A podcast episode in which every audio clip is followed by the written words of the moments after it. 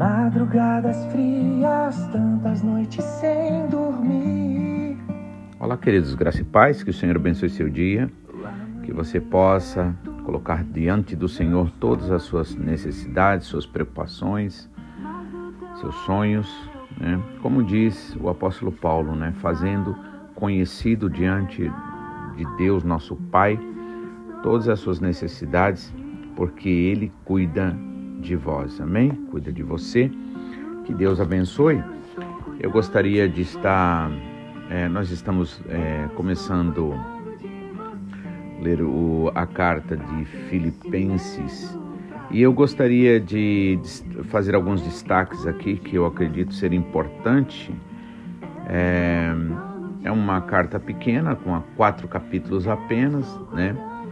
E a gente é, na mensagem de ontem a gente meditou sobre o primeiro e o segundo versículo, é quando Paulo e Timóteo, servos de Jesus Cristo, ali eles enviam esta carta a todos os santos em Cristo Jesus que estão em Filipos, juntamente com os bispos e diáconos. É, e aí ele diz: A vocês graça e paz da parte de Deus, nosso Senhor Jesus Cristo. E eu falei sobre a importância de apóstolo Paulo, mesmo ele pregando para nós sobre a graça, porque ele é uma das pessoas que mais é, explica, né, e nos ensina de uma forma muito especial sobre a graça. Ele, mas mesmo assim ele se coloca, né, como servo de Cristo Jesus, né? Então todas as vezes que eu lembro isso, eu que eu leio né, Paulo se referindo assim, eu lembro a questão ali dos irmãos de José. Né? Foram os irmãos de José que colocaram ele em todos aqueles problemas, em toda aquela situação. José era um rapaz justo, verdadeiro, amava a Deus de todo o coração, né? E por isso tinha a graça de Deus na vida do pai dele de uma forma especial. Mas acontece que os irmãos, com inveja, acabam vendendo ele. Queriam até uns queriam até matar, e ali Rubem, o mais velho, falou: não, não podemos fazer isso, vamos fazer, né? É, pedindo para jogar ele num buraco lá, colocar ele num buraco e depois ele. Porque a ideia dele era salvar o, o, o irmão, né? José. Mas, é, aí ao ver que vinha vindo uma carruagem né, de etíopes, o então os irmãos ali na hora decidiram, ah, vamos fazer o seguinte, vamos vendê-lo, né? E aí vendê-lo, ele vai para o Egito e é toda aquela história, né? E os irmãos tinham bronca dele, principalmente também quando Deus dava sonhos para ele, né? E certa vez deu um sonho dizendo que ia, é, em outras palavras, todos os pais e os irmãos iriam se dobrar a ele, né? E isso, principalmente em relação aos pais, isso era uma coisa inaceitável né, numa ideia é, de respeito naquela época. Mas aí o que acontece? O Deus ali estava com José e depois aconteceu exatamente como Deus tinha dado o sonho a José. Né? Então, depois os irmãos de José ficaram ali para servi-lo. Né? Então, eu vejo que Jesus Cristo, por exemplo, por isso que é Senhor, né? Nós chamamos de Senhor. Jesus até disse: não adianta você chamar de Senhor e não fazer o que eu obedeço. Aliás, desculpe, não obedecer o que eu falo, né? Então é necessário é, obedecer, é, né? E para isso a gente precisa ter as instruções claras, né? As direções, as ordens que o Senhor Jesus dá. Em outras palavras, nós precisamos de disciplina, né? E me atendo ainda a esse, essa questão, né, da disciplina, que é, vamos dizer assim, é o marco onde a gente sabe que está dentro ou se está fora, não é? Eu gostaria de ler alguns versículos aqui que fala sobre isso, a importância da disciplina, né? Porque a gente sabe que disciplinar é dar limites, né? É ter domínio sobre alguma coisa, por isso a disciplina escolar, por exemplo, as matérias, né? A ideia da disciplina é tornar você, você livre para que você possa desenvolver o melhor que você pode, porque dons e capacidades eles só vão ter realmente sua importância na medida em que são é, que se torna em serviço, se torna em bem, né, para os que estão próximos, para a humanidade de forma geral. Então, disciplina, em outras palavras, né, é saber, né, ter controle, domínio sobre as coisas, né? Mas acima de tudo, o objetivo da, da disciplina é, espiritual, principalmente, é você ter domínio sobre você mesmo, sobre os seus impulsos carnais naturais. Então, uma pessoa disciplinada, ela é uma pessoa focada, dedicada às coisas boas, né? É, às coisas é, necessárias. Então, esse é o objetivo mesmo da disciplina, né? Assim, não permitindo espaço para o mal, para o pecado, para a desobediência, para as atitudes que vão corromper, vamos dizer assim, o bom relacionamento e verdadeiro, o verdadeiro propósito da nossa vida, né, que é adorar o Senhor. Nesse caso, a disciplina ajuda a gente a evitar os impulsos carnais, né, e acaba sendo um caminho da sabedoria. Né. O, a palavra disciplina também ela envolve a repreensão, por exemplo, né, ou até mesmo o castigo. Né? O castigo no sentido não de punição, mas no sentido de, é, de disciplinar mesmo, né? de dar limites. Assim como os nossos pais, por exemplo, disciplinam nossos filhos, Pedro fala sobre isso também. Então, eu gostaria de ler alguns versículos que falam sobre a importância da disciplina e depois eu quero estar mostrando as disciplinas que Deus disponibilizou para nós né, para o nosso crescimento, para o nosso fortalecimento e amadurecimento espiritual. Porque não basta uma criança nascer, ela, é, ela nasce, é recebida com tanta alegria, com tanto amor, com tanto carinho, traz tanta esperança em si. Mas a criança precisa ser educada, ser ensinada né, no caminho em que deve andar, como diz também é, Salomão, né, em um dos provérbios. Então, eu, é, como o nosso caminho é de crescimento, é de amadurecimento, né? É, então, as disciplinas elas são fundamentais, fundamentais, né? E um versículo aqui que eu gostaria de ler, Provérbios 23 e 12, diz assim: Dedique à disciplina o seu coração, ou seja, entregue o seu coração à disciplina e os seus ouvidos às palavras que dão conhecimento, ou seja, as palavras do Senhor, né? né? Então, mais uma vez, dedique à disciplina, ou seja, entregue, né, para a disciplina o seu coração, né? E os seus ouvidos às palavras que dão conhecimento, as palavras que vão trazer algo de especial para você, algo que vai acrescentar, algo que vai é, melhorar a tua vida. Amém? Ainda em Provérbios, Provérbios fala bastante sobre disciplina, sobre, é, sobre sabedoria, não é? Provérbios 6 e 23 diz assim: Pois o mandamento é lâmpada, ou seja, o mandamento é, é a disciplina falada, é a orientação clara né? É uma ordem, em outras palavras. Pois o mandamento é lâmpada, a instrução é luz, e as advertências da disciplina são o caminho que conduz à vida. Né?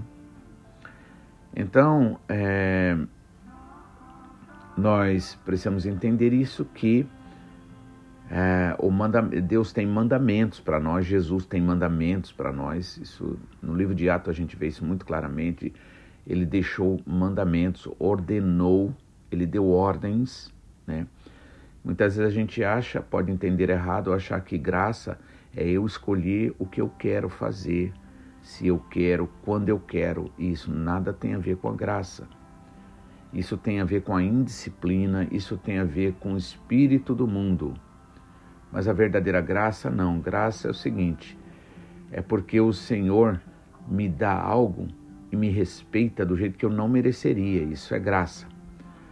Tanto é que o convite de Jesus é: se alguém quiser vir após mim. Só que aí existe uma condição. Negue-se a si mesmo, tome sua cruz e me siga. Né? Ou seja, o convite é de graça, mas o, mas o caminhar, o estar com Jesus, né? ser digno, como Jesus falou, de andar com Ele, está atrelado a, é, a condição. Nós precisamos atender essa condição. Porque a Bíblia diz que Deus não divide a glória dele com ninguém. Ou seja, ou você realmente quer seguir Jesus, ou você decida seguir aos seus próprios pensamentos, sentimentos e emoções. Por isso que a obediência é algo tão necessário. E a obediência se encontra no limite da disciplina. Né? Então imagine um caminho que ele tem uma, uma linha, né? ali as duas linhas, né? uma da direita, uma da esquerda. Né? E aí você está ali dentro. A obediência ela só acontece dentro desse caminho. Jesus é o caminho, por exemplo. Né? Jesus também falou daquele que ouve a palavra, mas gosta até, mas ele não pratica, não obedece. Então está construindo a sua vida, a casa. Tudo que ele está fazendo não vai durar, não vai valer a pena, porque ele não faz realmente num espírito de adoração, de graça, de amor, de, de, de entrega verdadeira. Né? Então, o mandamento, então o Senhor tem mandamentos. Mandamento é lâmpada, né?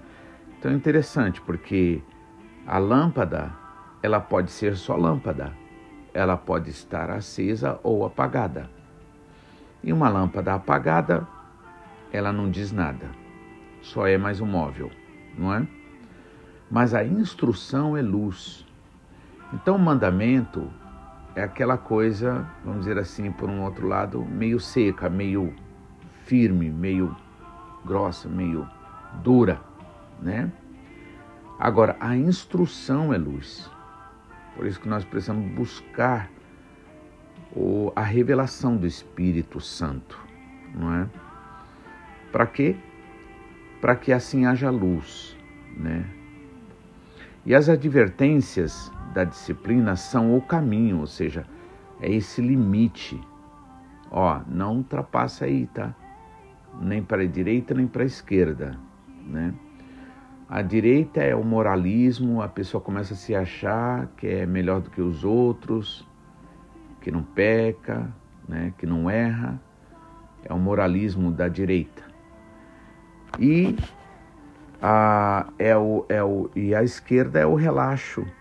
Aquela coisa, qualquer coisa que você faz está bom, você que manda na sua vida, você que decide.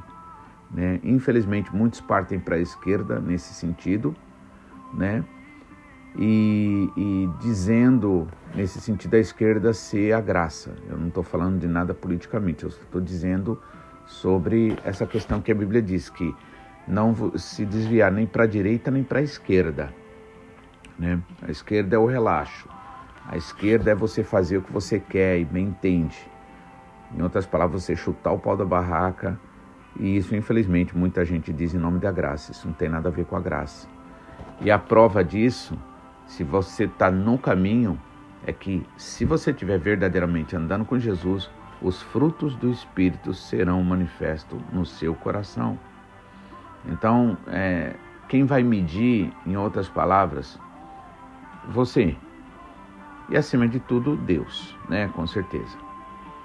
Pois o mandamento é lâmpada, então o mandamento né, é lâmpada, a instrução, como fazer, como chegar lá, né, é luz, né?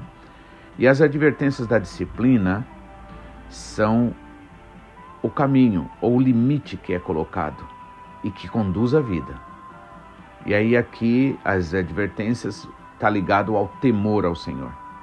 Você ter certeza que se você viver em desobediência, se você não der ouvidos à voz do Espírito Santo, você vai, como diz aí o ditado, procurar sarna para se coçar. Você vai ter problemas. Você terá, você verá todo o seu trabalho indo de água abaixo. Você não terá uma vida próspera, abençoada, uma vida onde você é representado como a árvore, que a Bíblia diz uma árvore frutífera, árvore que está ali à beira da, do rio, né? as folhas estão sempre verdes, bonitas, não, não, não tem medo na época do calor, né? e dá fruto no momento certo, na necessidade. Né? Bom, eu poderia ler vários outros é, outras é, passagens aqui sobre a disciplina, mas só foi esses aqui por enquanto para que a gente possa trazer uma meditação. E eu gostaria, junto com essa é, essa parte que eu já fiz, eu gostaria de trazer uma outra é, uma outra situação, uma outra questão. Por que, que a disciplina hoje em dia é tão distorcida, é tão mal vista e é tão rejeitada? Né? Por que, que há tanta resistência à disciplina, né? Inclusive eu estou falando principalmente, né? Porque nos interessa trabalhar a igreja, né? Então por isso que Jesus deixou claro que ele repreendia lá eles porque eles não eram do mundo, né? Porque o mundo toma conta do mundo. Então Jesus disse: deixa que os mortos enterrem seus mortos né?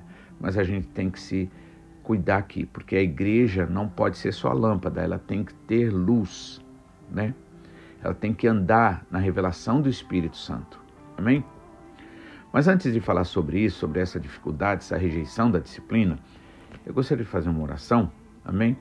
E aí vamos, em nome de Jesus, estar, né, procurando nos conhecer, entender, né, e reconhecer coisas que precisam ser mudadas mais a fundo aqui em nós, que estão mais na base, né? aquilo que não aparece muito, né? Está mais na base como um iceberg que lá embaixo está aquela base que segura aquela ponta lá de cima. Amém? Então vamos orar e aí a gente vai meditar, tá bom?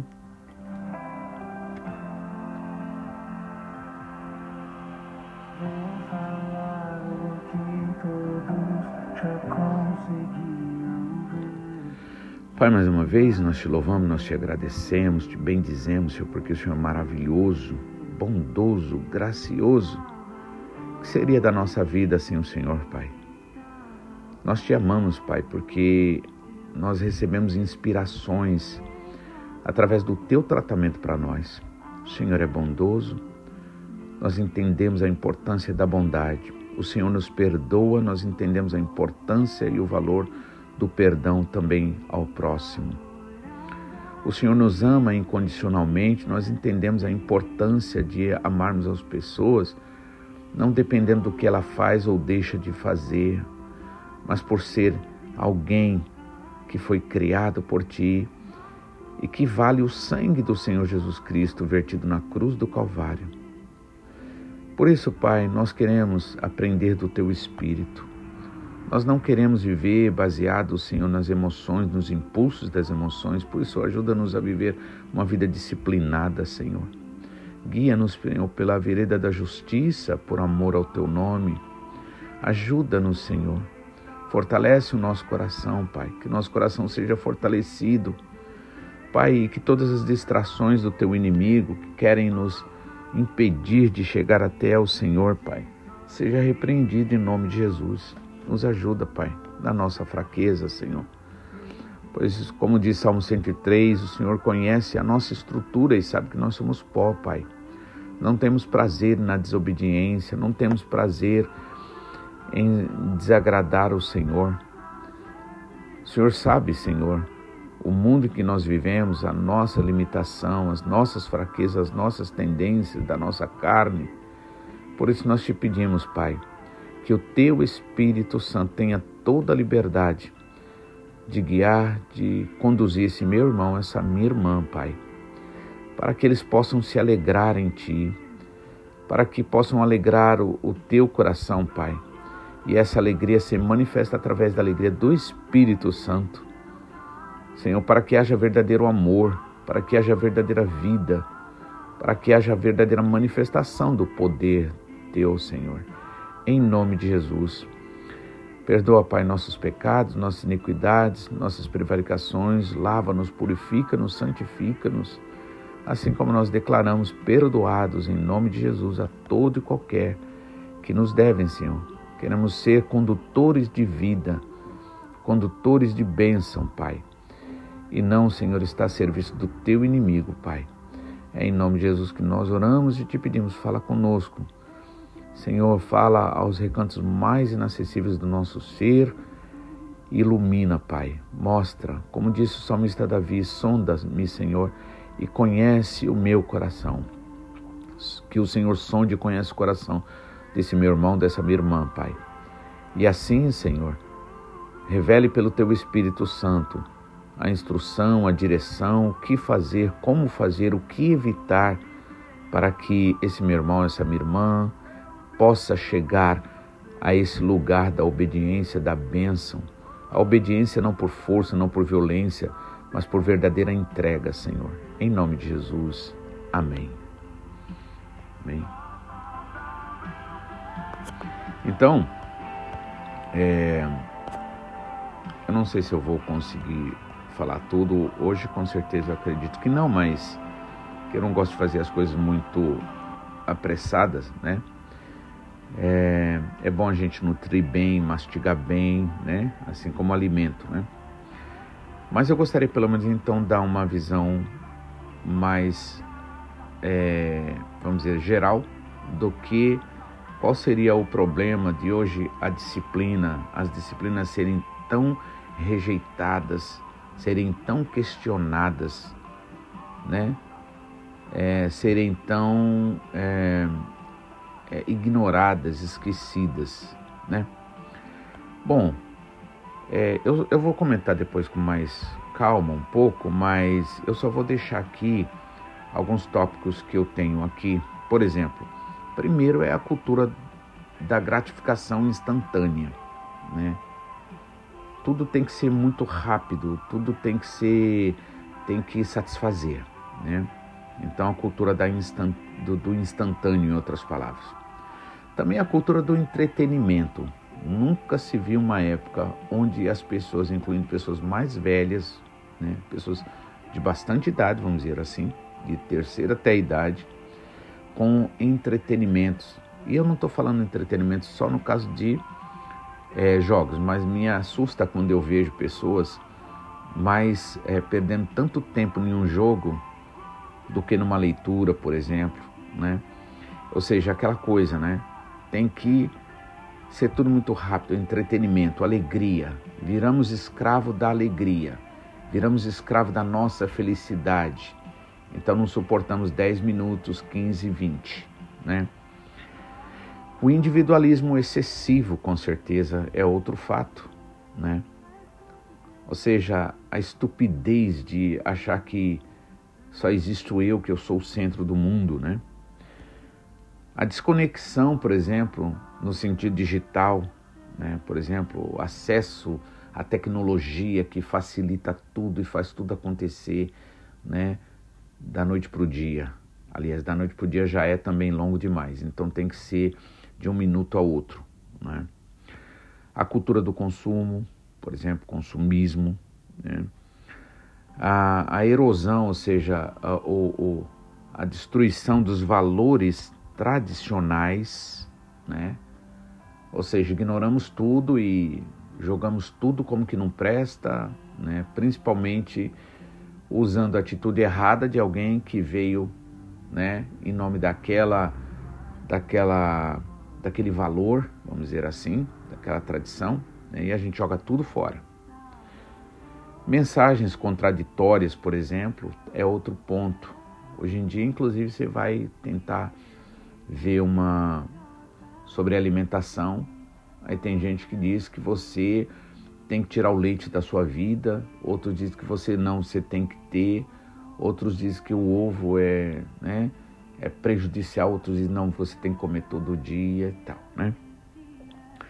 E assim a gente tem pessoas que defendem as, as ideias, inclusive por estudos, por ciência, e aí você realmente fica muito perdido, né?